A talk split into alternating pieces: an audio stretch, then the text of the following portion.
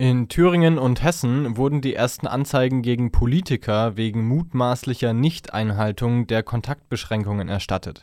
Darunter befindet sich ein Landrat, Hessens Ministerpräsident Bouffier und Bundesgesundheitsminister Spahn.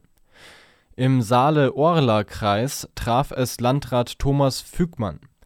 Der CDU-Politiker soll am Ostersonntag ein unerlaubtes Posaunenkonzert besucht haben. Laut dem Freien Wort habe die Polizeidirektion die Strafanzeige gegen Fügmann bestätigt.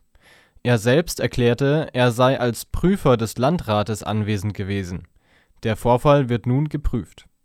Mehrere Anzeigen sind auch gegen Gesundheitsminister Spahn und Ministerpräsident Bouffier erstattet worden ein Foto eines Journalisten des Hessischen Rundfunks zeigt die beiden Politiker mit anderen ranghohen Politikern und Ärzten dicht gedrängt in einem Aufzug.